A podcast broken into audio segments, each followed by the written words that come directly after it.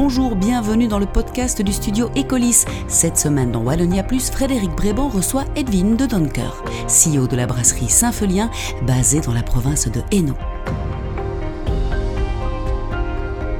Bonjour, bienvenue dans On s'explique. J'ai le plaisir de recevoir aujourd'hui Edwin de Donker, CEO de la brasserie Saint-Felien. Bonjour Edwin. Bonjour Frédéric. On s'explique On s'explique. Alors quand je dis Saint-Felien, on voit évidemment tout de suite de quoi on parle, la bière, la Saint-Felien, la Saint-Felien Grand Cru, la Grisette. Ce qu'on sait moins, Edwin, c'est que Saint-Felien, c'est surtout une histoire familiale, cinq générations déjà, et vous allez fêter ici en 2023 les 150 ans de, de cette brasserie. Est-ce qu'il y aura des festivités particulières?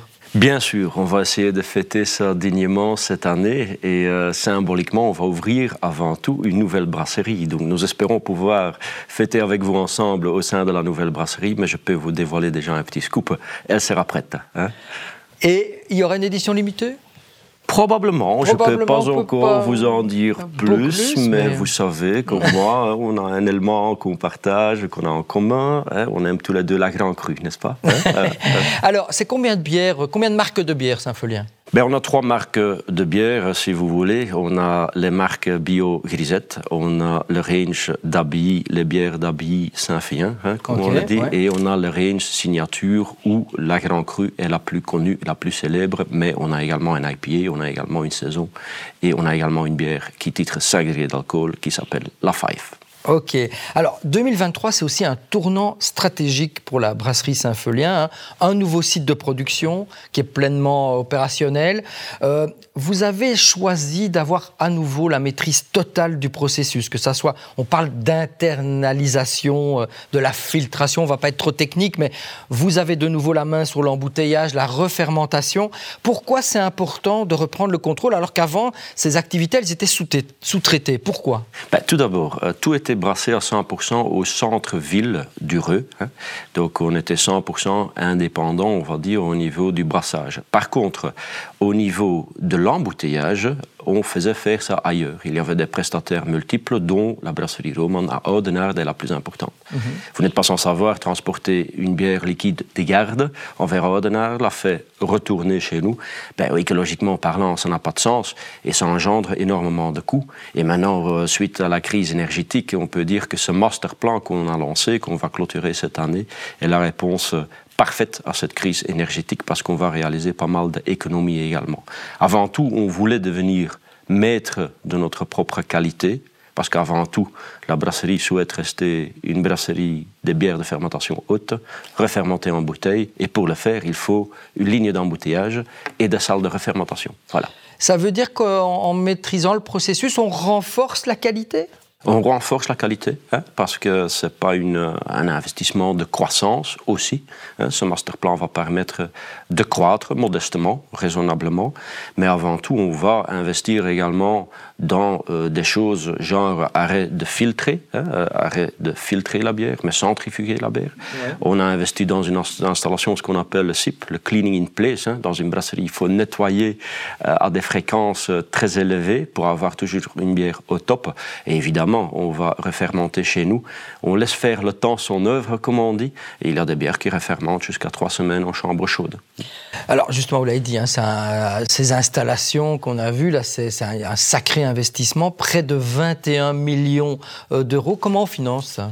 Ben oui, effectivement, si on met ça en proportion, en proportionnel de notre chiffre d'affaires, c'est deux années de chiffre d'affaires. D'accord. Et c'est une décision euh, qui a été prise ensemble avec la famille en pleine crise Corona, même juste un peu avant la première euh, vague de la pandémie. Donc il, va pas, il, va, il est évident qu'il faut des fonds externes. Il y a plus ou moins 15% qui ont été euh, financés en fonds propres. Et nous avons expliqué notre vision 17 ans à beaucoup de partenaires financiers pourquoi 17 ans hein, Ce n'est pas un chiffre anodin, c'est la durée d'amortissement économique de notre ligne.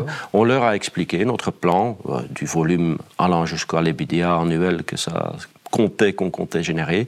Et alors, il y a beaucoup de partenaires financiers euh, qui ont suivi. IMBC est, euh, en, en, a un, euh, Sofinex en a un autre, ING, BNP, Paribas Fortis et Sofinex complètent la liste ensemble avec la CPH. Quelles sont vos ambitions de croissance avec ce master plan? C'est des ambitions de croissance quantitative, qualitative Qu'est-ce que vous voulez faire? Voilà. Avant tout, c'est une très bonne question, Frédéric. Avant tout, c'est un plan de qualité, mais qualité en majuscule.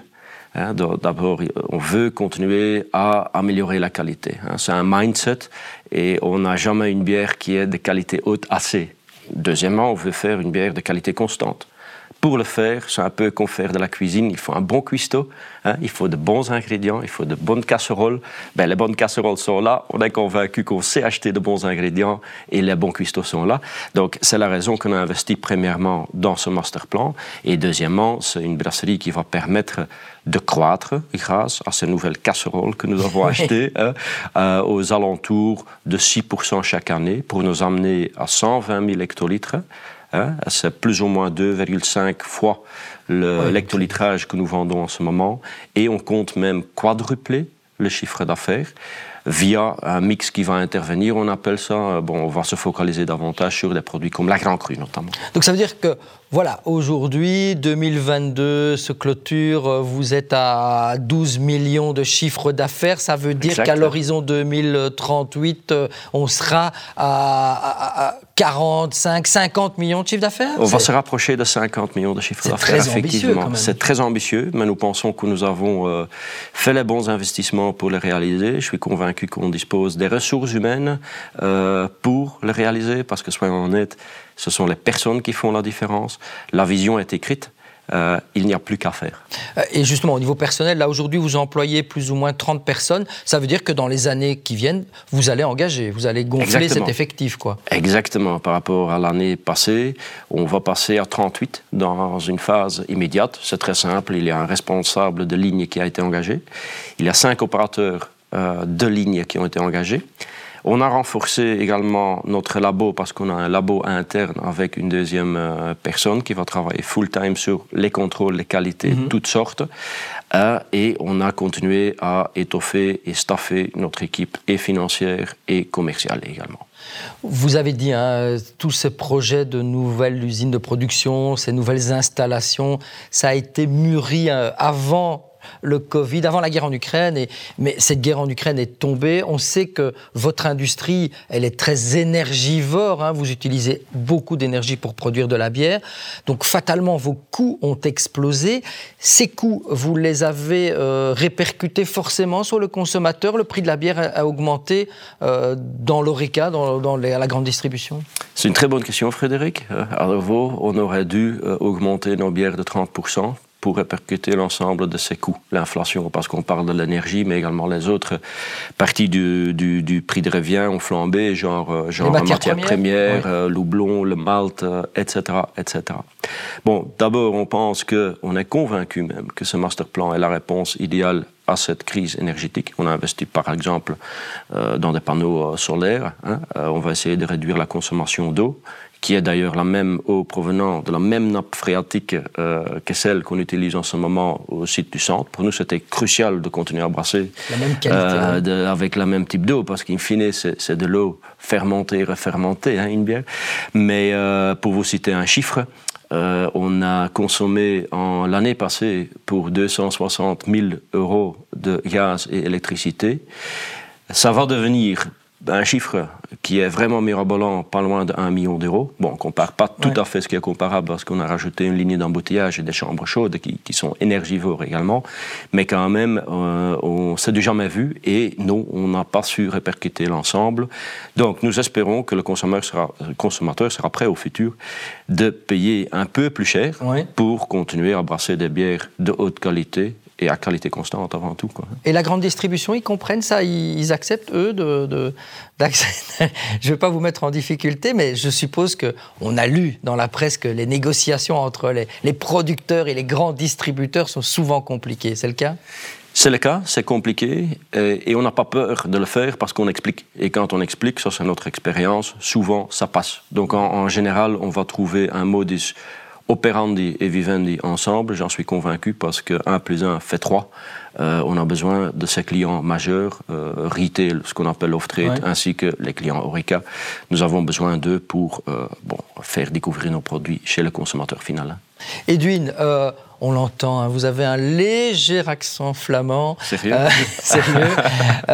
parce qu'il faut rappeler, hein, la brasserie Saint-Felien, c'est une histoire familiale, je l'ai dit, cinq générations. Les deux principaux actionnaires, ben, c'est Benoît et Dominique Friard, hein, qui sont les seuls actionnaires même d'ailleurs à 50-50.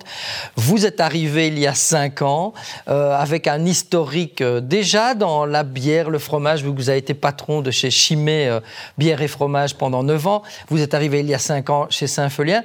Quand on est flamand, qu'on travaille dans des entreprises wallonnes, comment on perçoit? Est-ce qu'on est, un, bien intégré? Et deux, est-ce que euh, c'est la même façon de travailler en Flandre qu'en Wallonie? Je m'attendais à cette question, pour être très honnête, Frédéric. Ben, je pense que je l'ai déjà dit hein, précédemment, un plus un peut faire trois. Et, on a beaucoup de choses à s'apprendre réciproquement, on va dire. Euh, je pense qu'il y a un, savoir-vivre en Wallonie euh, qui est super intéressant me concernant. Hein. Euh, en plus, l'heureux, c'est basé à la frontière linguistique. Donc, on peut dire que la culture est quand même proche de ma culture d'origine. Mais avant tout, j'ai choisi un projet belgo-belge. voilà comment travailler la pérennité de cette brasserie belge. et il y avait un très beau projet à créer et de l'entrepreneurial spirit qu'on pouvait lancer au sein de la brasserie poussé, stimulé euh, par les deux actionnaires, parce qu'ils restent vraiment moteurs de ce mouvement. Donc non, je n'ai euh, pas de difficulté de travailler en tant que flamand en Wallonie. Bien au contraire, je dirais. Voilà, on est déjà tout doucement à la fin de cette, interview. Ce sera ma dernière question, mais justement par rapport à cet esprit d'entreprendre, hein, chez nous en Wallonie, on le dit depuis des années, cet esprit d'entreprendre est beaucoup plus vivace en Flandre euh, qu'en Wallonie. On a l'impression qu'il est moins présent. Est-ce que vous sentez que les choses ont évolué et qu'on va vers un mieux en Wallonie qu'on est, qu'on est moins... Euh, voilà, qu'on est moins regardant en, disant, bah oui, on, peut entreprendre, n'ayons pas peur d'entreprendre. Ben en tout cas, mon expérience est, très positive et, très encourageante dans ce, dans ce domaine. Allez, bon, on a présenté par exemple un business case euh, qui, comprenait 30 pages sur un PDF hein, euh, à des partenaires financiers. Et il faut être un peu fou hein, pour, pour, pour, aller de l'avant avec un tel projet, hein, investir deux années de chiffre d'affaires en neuf mois de temps, il faut être un peu fou. Et la, la, preuve est, il y a beaucoup de partenaires de banques euh, wallonnes qui ont suivi. Donc voilà, moi, mon expérience est, très positive. Euh, assez positif. Edwin, merci beaucoup d'être venu nous parler de la brasserie Saint-Felien sur le plateau dont s'explique. On se retrouve la semaine prochaine dans Wallonia Plus et on s'explique avec un nouvel invité. Merci, au revoir. Merci pour votre écoute. Quant à moi, je m'en vais déguster une délicieuse mousse. De Saint-Felien, bien sûr. Si vous avez une question pour nos interlocuteurs ou si vous voulez laisser un commentaire, n'hésitez pas à cliquer sur le petit bouton message là, juste en dessous.